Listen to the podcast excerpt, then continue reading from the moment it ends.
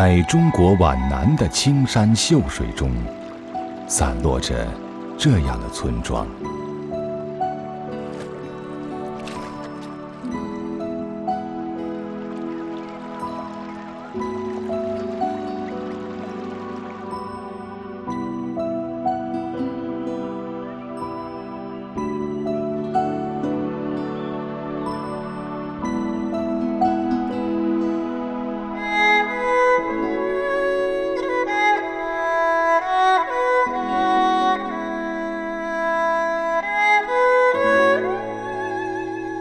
幢幢粉墙黛瓦的百年老屋，错落有致地镶嵌在皖南宁静优美的大地上。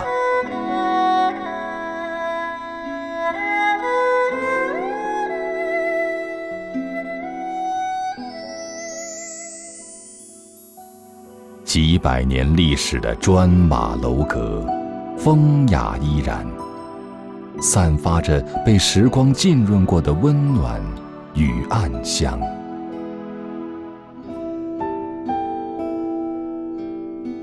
萦绕在窄窄的青石街巷中，盘旋在灰白的天际上，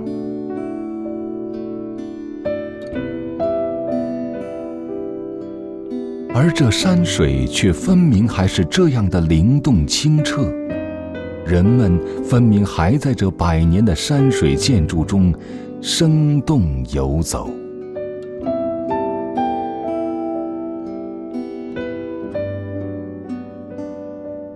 如同时间深处飘出的一首似曾相识的诗歌，完整的让你忘记了过去与现在。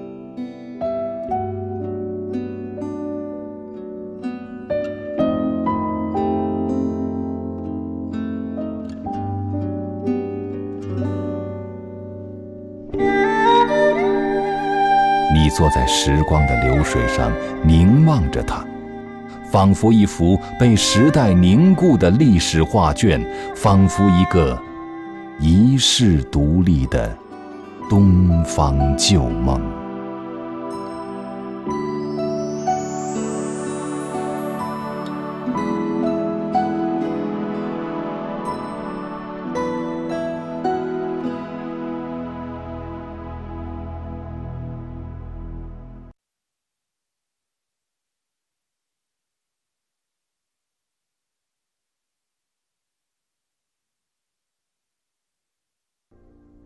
西递村和宏村位于中国安徽省的一县内，距离上海仅三百公里。和安徽省南部其他的古村落一样，层峦叠嶂的群山和闭塞偏僻的地势，使西递和宏村保留了几个世纪前村庄初建时的建筑原貌。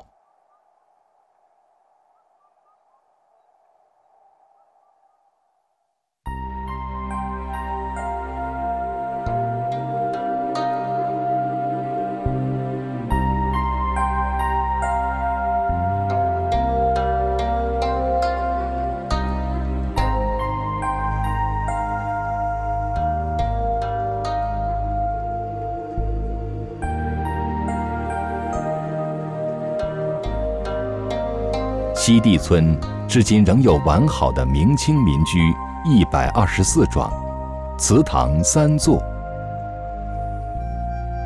宏村也有明清两代古建筑一百五十八幢，其中一百三十七幢保存完好。它们是中国古代社会后期成熟的一大建筑流派——徽派建筑的。典范之作。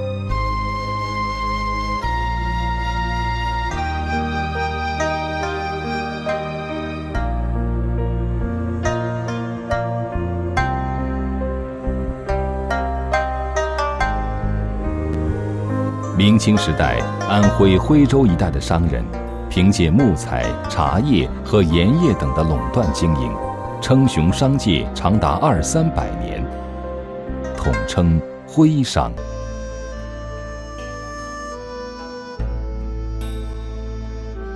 当时徽商的经营势力遍及大江南北，积聚了大量的财富和声望。中国人叶落归根的特性，是殷实的徽商们最终都在家乡大兴土木，建居所、立祠堂，光宗耀祖，传宗接代。经济的繁荣带来了徽派建筑的全面昌盛。西帝的胡氏家族，就是带着一个百转千回的故事来到这山水之间的。公元九百零四年，唐朝昭宗皇帝李晔因为战乱从长安出逃，皇后何氏在途中生下一个男婴。当时在陕西做官的徽州人胡三秘密地将太子抱回徽州，含辛茹苦地将孩子带大。并且改名为胡昌义。从此，李唐的皇室之后就在此地开枝散叶。胡昌义就是西帝胡氏的第一始祖。之后的千年时光，胡氏后人在这片土地上春播秋收，那份帝皇之后的高贵渐行渐远。而耕读传家的精神，却如同这一如既往的青山绿水，传承下来。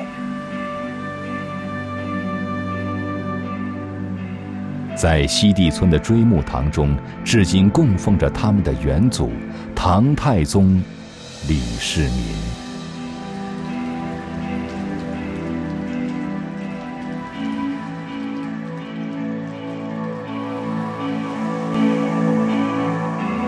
中原望族的迁徙不仅带来了先进的生产力，也带来了中原先进的文化和耕读礼俗。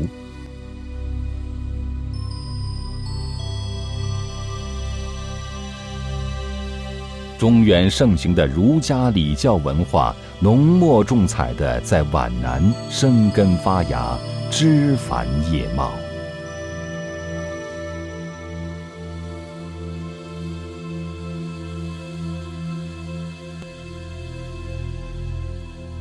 吕福堂的主人是西地一位知名的收藏家。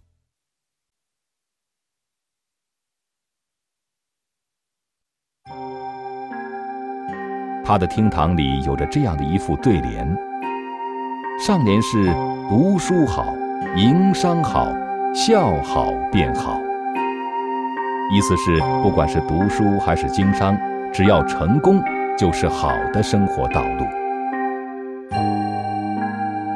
下联是“创业难，守成难，知难不难”，意思是只要知道创业和守业的方法及道理，一切都不是难事了。深受儒家思想影响的徽州人非常重视文化教育，在古徽州村落，读书蔚然成风。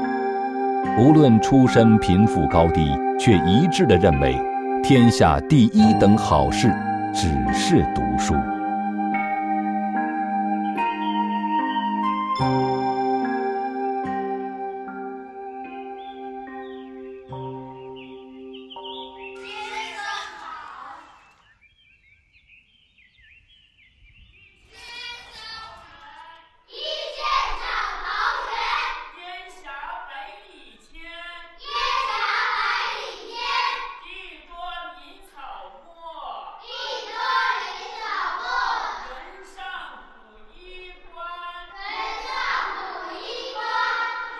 清代康熙年间，徽州有书院五十四所。在全国科举考试中第者中，徽州人居全国首列，仅清代就出了十九名状元。对于耳濡目染儒家思想的徽商来说，富贵之后不归故里，光宗耀祖，如同穿着华丽的衣服在黑夜里行走。积聚了巨额财富的徽商几乎无一例外地将大量资本投入到这光荣之中投入到自家宅院的建设中。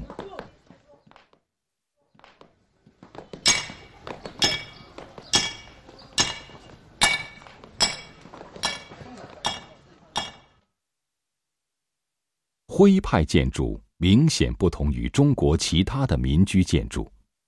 黑与白是徽派建筑外观仅有的两种颜色。尽管白色的墙面已经斑驳沧桑，与黑色的对比不再强烈，但几十里外远观西地的村落，黑白相间，在群山的暗青色背景下，仍然是耀眼的淡雅，宛如神话一般。走进村庄，高耸的马头墙。更让人体会到这些百年老屋过去的荣耀。徽州人赋予平凡的白墙以马头的形状，你可以发现墙头上的马头造型与家族的建筑群连成一体，表情骄傲睥睨，仿佛带领着墙壁向前奔腾，跃向广阔天空。一瞬间，纵马扬蹄，气势恢宏。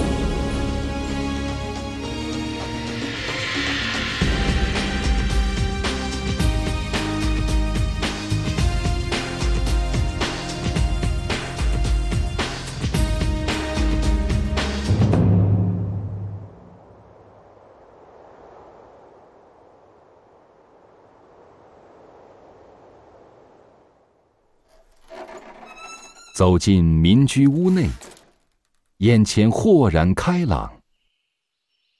只见马头墙与屋檐的交接处，露出一片长方形的空白天际。这就是徽派建筑中一种重要的独特建筑格式——天井。天井不仅使屋内光线充足、空气流通，而且是人们的共享空间。人们坐在厅堂内，能够晨暮朝霞，夜观星斗。它是敞开的、明朗的，是整个建筑中最具有亲和力的地方。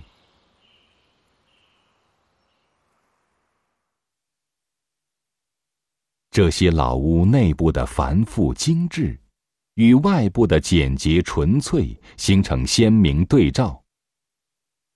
徽派建筑在内装修上讲究工笔画的精雕细琢。徽派建筑中的三雕、木雕、砖雕、石雕，在这里体现的淋漓尽致。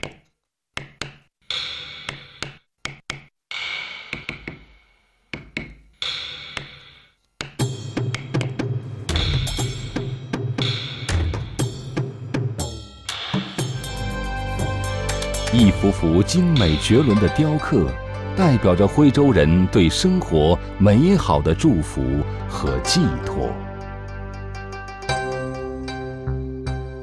你会在这栩栩如生的三雕中，找到徽州人崇尚读书的精神。他们用雕刻的形式，将耕读传家的精神，永久地留在和他们朝夕相处的老屋里。时刻的提醒自己的子孙后代：万般皆下品，唯有读书高。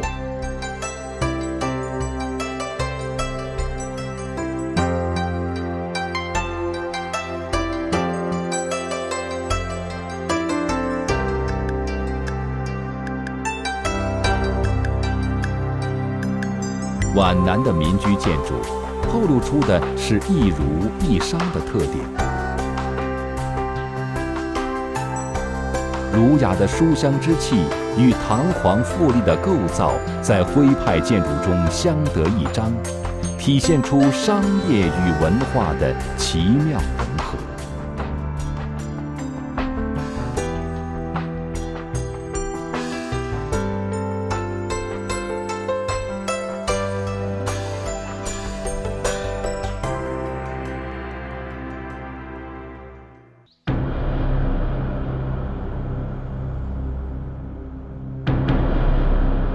这幢建于清朝咸丰五年左右的承志堂，是清末大盐商汪定贵的住宅，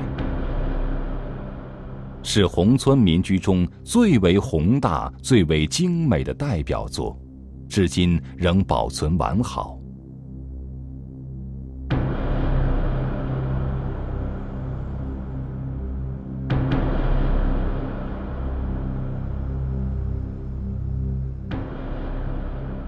承志堂占地面积达两千一百平方米，全宅系砖木结构，沿中轴线可分为三进，前进为天井式庭院，中进和后进均为三间式厅屋。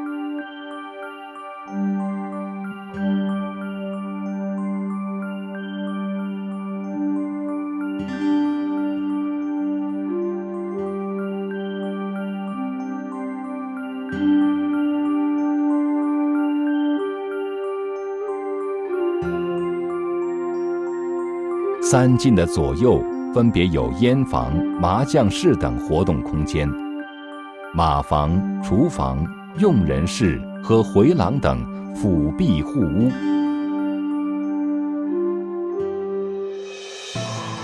承志堂共有木柱一百三十六根，大小天井九个，七处楼屋，大小六十间房屋。从布局到建造，都可以称之为徽派民居的巅峰之作。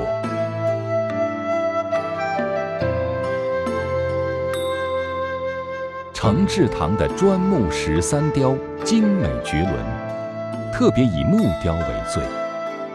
仅木雕上镀的黄金就达一百两，有二十个工匠雕刻四年才完成。堪称徽派木雕中的极品。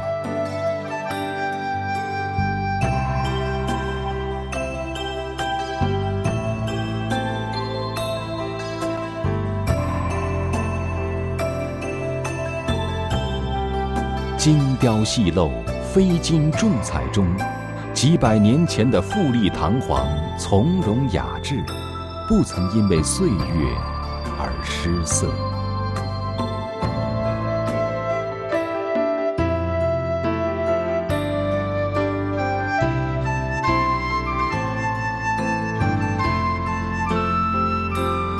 中国明清时代，徽派建筑达到了自己的鼎盛状态，把中国古典建筑艺术的理论和造型都推向了高潮。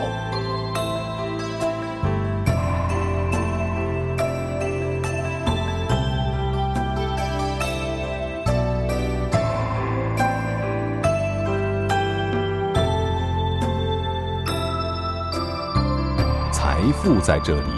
似乎昙花一现，真正凝固不变的是这静默的建筑、美好的山水和几百年耕读不息的人们。其实，千年前的村庄缔造者早已看见这幅和谐的生活美景。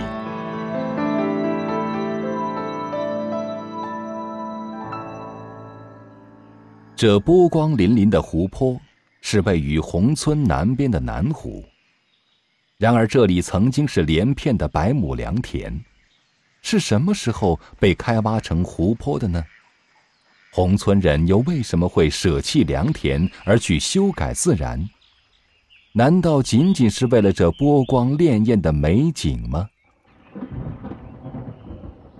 时间往上追溯八百年，在中国南宋年间。宏村的始祖金陵人汪氏经过此地，发现这一带幽谷茂林，溪流环绕，地形极佳，就在山下的朝阳之地修筑了几幢民居住下。数年以后，一场旷日持久的暴雨使山脚下的河流改道，与另一条河流交汇，使整个村落呈现出背山面水之势。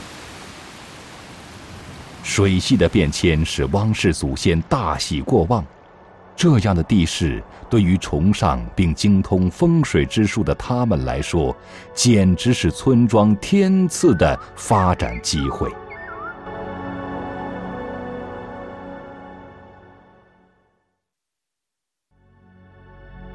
中国古代最著名的风水著作，对理想居住地就有这样的描写。凡宅，左青龙，右白虎，前朱雀，后玄武，为最贵也。意思就是说，如果一个地方左侧有源源不断的流水，右侧有着平坦的大道，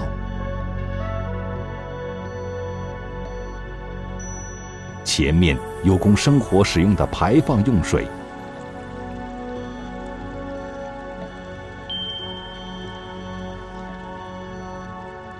后面有着起伏的山丘。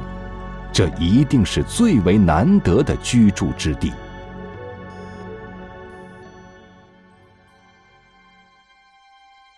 水代表阴，山代表阳。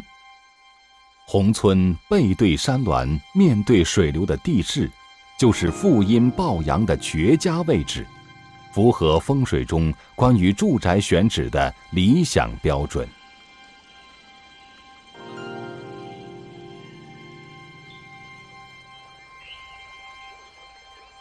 中国明朝的一个深秋，一位中年男子来到宏村，在山上望着远处的村庄沉思。这就是当时被尊为国师的风水先生何可达。他肩负着宏村人建造理想家园的重托，受汪氏宗族的聘请，对村落进行总体规划改造。何可达足足花了十年时间。终于认定，这个村庄的风水地理形势应该是一头卧牛的形态。然而，如何能让这头卧牛生龙活虎起来呢？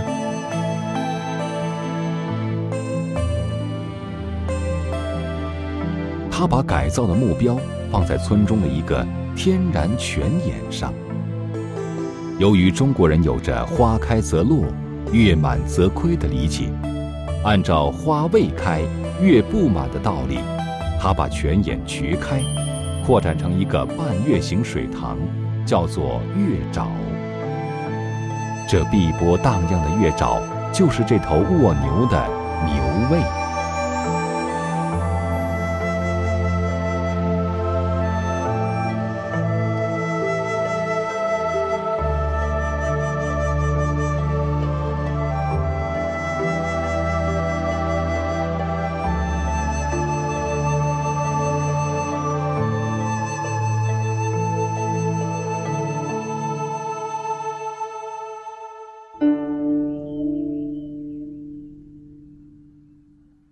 然而，宏村的生活并没有因此有太大的起色。经过仔细思索和重新审视，何可达认为，牛形村落的建造是对的，问题出在细节上。牛是反刍动物，应该有两个胃。于是就把村南的百余亩良田开挖成了南湖，让月沼的水流入南湖，做成了这头卧牛的。第二个牛位，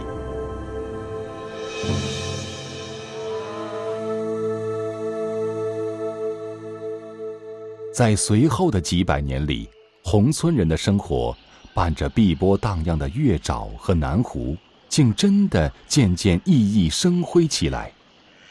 富甲一方的徽州商人和名扬天下的金科状元，仿佛就是风水效应的。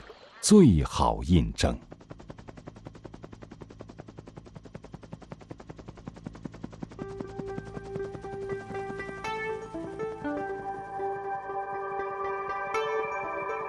如今，这头青牛已悠闲的在雷岗山前西溪水边卧了几百年。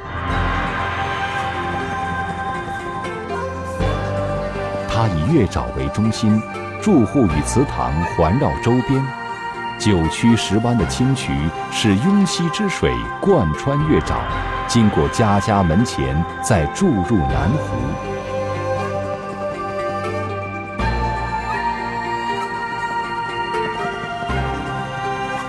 家家门前有清泉的水系，还利用天然的地势落差，使水渠中的水流始终保持活性。几百年来，村民们享用着源源不断的生产生活和消防用水，稠密的活水系还终年调节着当地的气温。除了宏观的谋址布局，关于风水的理念，还继续在徽派建筑的民居细节中得以体现。西地的民居厅堂多半设计成回字形，四周是回廊。中间是天井，雨天落下的雨水从四面屋顶流入天井，水代表了财富，这是中国风水中关于四水归堂的解释，也形象反映了徽商肥水不流外人田的心态。而天井也是严格按照风水的要求兴建的，相对狭小。因为天井不能太阔，太阔散气。宏村的很多人家将中国惯例冲南的大门转向流经村中的水流，以突出迎水招财的风水宝相。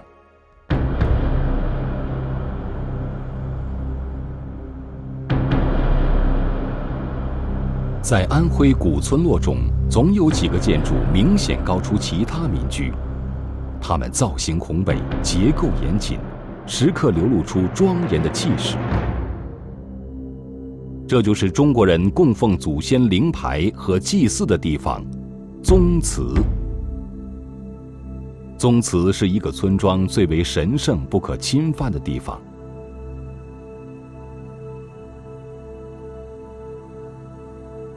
敬爱堂就是西递的胡氏宗祠。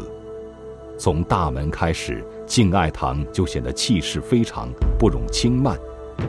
而敬爱堂的大厅就是胡氏子孙集体祭祖的场所。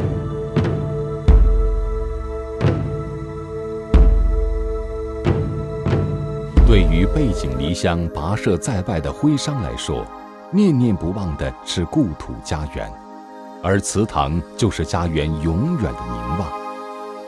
因此，在聚族而居的徽州，最体现故园这个意义的就是宗族。最神圣的朝拜，就是祭祖。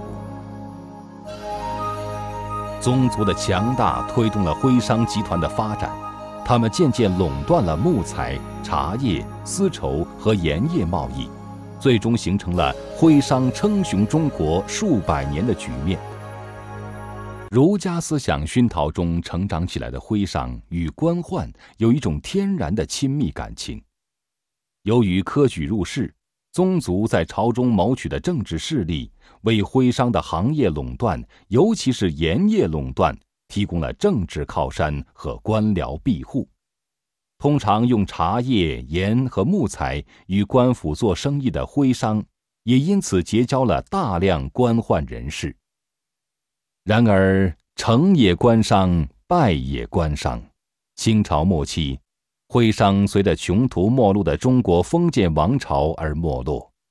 徽商的没落，给皖南古村落的发展画上了休止符。但明清村落建筑群，也正是因为不再有大量的资本输入，而完整保存下来，安静的如同山水之间的。一声轻叹。